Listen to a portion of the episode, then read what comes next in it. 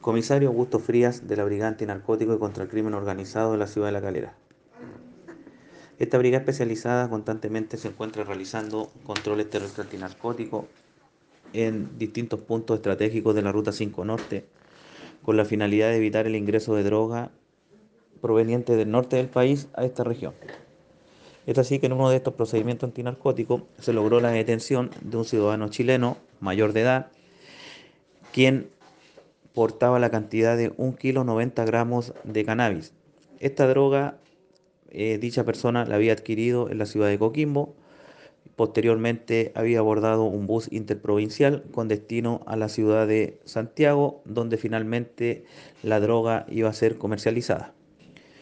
Gracias a este procedimiento policial se logró sacar de circulación la cantidad de 1090 dosis de cannabis,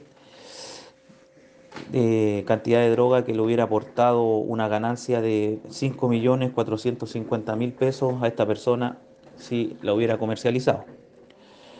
Finalmente esta persona fue puesta a disposición del juzgado de garantía de la ciudad de Los Vilos eh, en su correspondiente control de detención instancia que fue formalizado por infracción al artículo tercero de la ley 20.000.